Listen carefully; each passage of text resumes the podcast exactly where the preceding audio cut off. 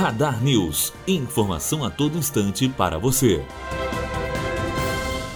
Depois de uma espera de quatro meses, o presidente da Comissão de Constituição e Justiça do Senado, Davi Alcolumbre, disse nesta quarta-feira que o colegiado fará a sabatina do ex-advogado-geral da União, André Mendonça, na semana que vem. Mendonça foi indicado pelo presidente Jair Bolsonaro para a vaga deixada pela aposentadoria do ministro do Supremo Tribunal Federal, Marco Aurélio Melo. A pedido do presidente da Casa, senador Rodrigo Pacheco, a sabatina será feita no período do esforço concentrado da Casa. Depois de sabatinado e ter o nome votado pela CCJ, a indicação segue para o plenário da Casa, onde é submetido à aprovação dos 81 senadores em votação secreta. Para ser confirmado nesta etapa, são necessários pelo menos 41 votos favoráveis.